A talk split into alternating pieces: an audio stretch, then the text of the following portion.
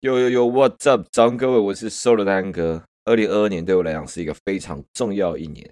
所以今天就来回顾一下我二零二二年做了哪些事情，以及我觉得哪些事情是我觉得做的特别不错的。那在二零二三年的话呢，嗯，我的一些计划还有我一些思想上的改变，都可以分享给大家，就在这一集的 Podcast。那就 Let's go。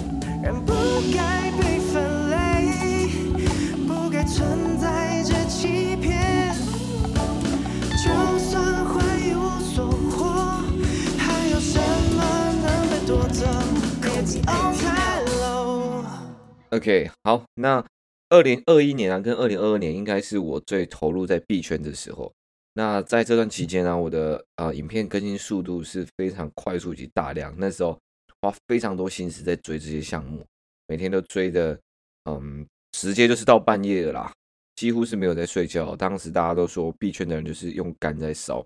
确实从那时候的，嗯，我的外表啊，还有我的身材可以看得出来，我确实是用了很多。呃，不健康的一个方式去换得这些的资讯。那后来我自己做了自己的项目嘛，那做了项目就必须要把我们所说的事情都给做到，所以当时的压力其实也是特别的大。那在追一些项目，还有在提供一些呃价值的时候，其实真的是啊，用尽自己的一些人脉或者是生命再去呈现。所以在当时，我自己觉得我的心理状态并没有到这么好，而且压力是很大的。然后导致后后面身体也爆肥嘛，对，所以 整个的状态不是太好。但就是为了要去追这些币圈非常非常快速的一些消息以及新闻，但是整个过程回想起来都是美好的，因为这对我来讲真的是一个很棒的体验，以及我觉得有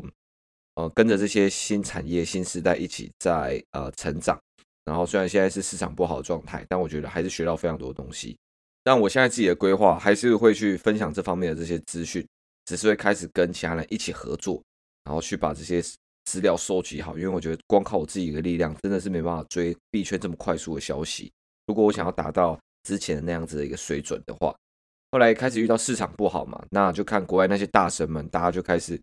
稳下来啊，可能再去做一些建设或者是休息。那我也是选择在这个时候选择去精进自己的一个语言能力。然后当时啊，就选择去菲律宾游学，然后一开始想说先试个水温，挑个三个月好了。那去那边想说还是可以定期的去更新自己的影片，但那边网络真的太糟了，有时候下个大暴雨，我的网络可能就会突然断掉。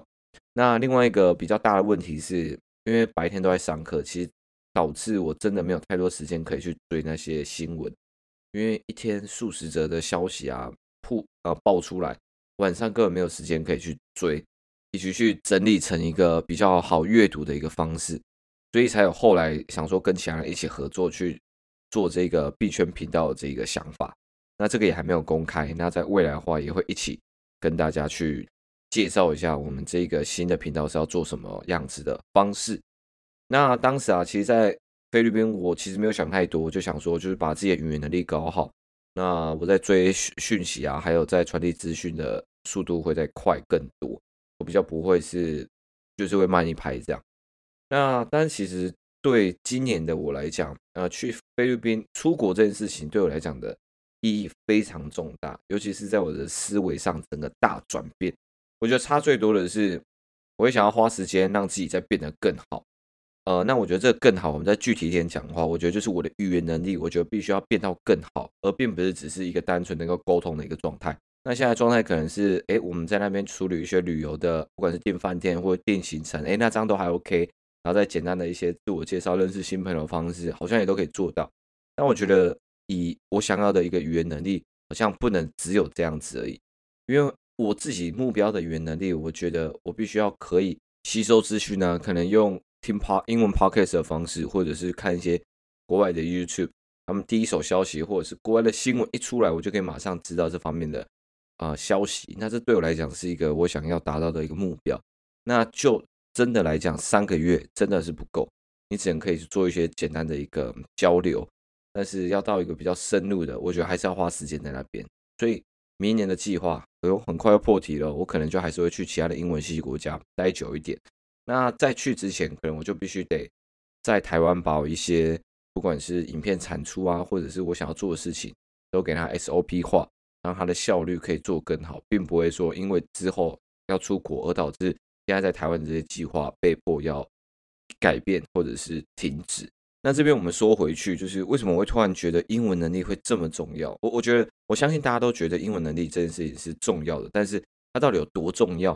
好像大家并没有一个统一的一个标准。那对我来讲，为什么它会突然变那么重要？是我开始认真觉得未来会有很多新的，不管是工作产业或者是机会，我觉得都会是现在还没有出现的。那这种的想法，其实在啊、呃，接触区块链的时候，我就特别有感触，因为很多的消息跟资讯都是来的非常的快，然后来了之后，他们也闪得很快，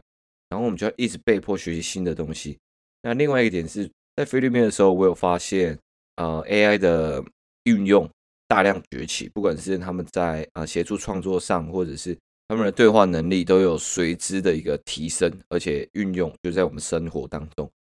所以我就觉得现在。的科技进步的速度真的实在是非常的速度之快，所以未来我们如果要能够跟得上这些呃进度的话，我们必须还是要可以抓到最快的资讯。那如果这些最快的资讯我还是必须得靠别人翻译，然后我才能得到的话，那我会觉得对我来讲就是比较慢一些。尤其是我想要去当这些资讯传播的人，所以我才开始意识到，我好像真的必须要花啊、呃、几年，然后把这件事情给。根深在我的一个技能当中。那其实这件事情呢、啊，真的要下这样的决定，其实老实讲也并不是太容易，因为真的必须牺牲掉一些自己原本就很习惯的生活方式。简单来讲，就是再次突破自己的一个舒适圈。那我觉得这一次突破舒适圈的，不管是决定啊，或者心理压力，都比往常还要大，因为已经不再是那个刚上台北的二四二五岁的少年家了。做任何决定，它都会有一个很大的代价。那这个代价，现在对我们来讲，更大的是年纪的一个跟随啊。虽然我现在二十八岁，对很多人来讲，哎，也不是说真的特别的大，但是对我们自己来讲，就会觉得，哎，可能再过两年我就三十岁了。那我把这些东西付出在嗯学语言上，或者在国外上，会不会有所帮助，或者是能够啊、是对的选择？其实我真的也很难。去确定这件事情，就有点像是当时我选择上台北，我也一片茫然，我也不知道到底会发生什么样的事情。但是就结果论来讲，上台北确实就是让我进步非常多。所以这一次在面临选择啊跟决定的情况下，其实就没有考虑到太久，因为我觉得这件事情对我来讲，哎，确实是可以帮助到我，那就做吧，再一次突破舒适圈。那我相信隔这么久没有更新，然后现在还会听我这 podcast，这真的就是好朋友。好伙伴的啦，所以我就也可以直接跟大家讲，如果明年要出去的话，我应该就是会直接选加拿大，因为在那边的对于游学啊或者是打工，其实相对是比较友善一点的。那在那边也比较不会像美国或是英国一样贵的这么夸张，我们会真的负担不起。我其实这样算一下，我们先假设大家是有能力进入他们的公立学校就读一年的话，那他们公立学校一年，我们就讲光学费就好，可能。只有三十到四十万，呃，不对，三十到四十五万这样子的一个区间，其实并没有像大家想象的，一年就要花上百万这么的夸张。那到底实际会花多少？我觉得还是要真的出国过，我才可以把它整理成资讯分享给大家。因为有些人可能出国就是想要直接工作，而不是还想要去学习一些新技能或者是读书。那我就会再去针对这些事情，再去不同的啊、需求去做分享。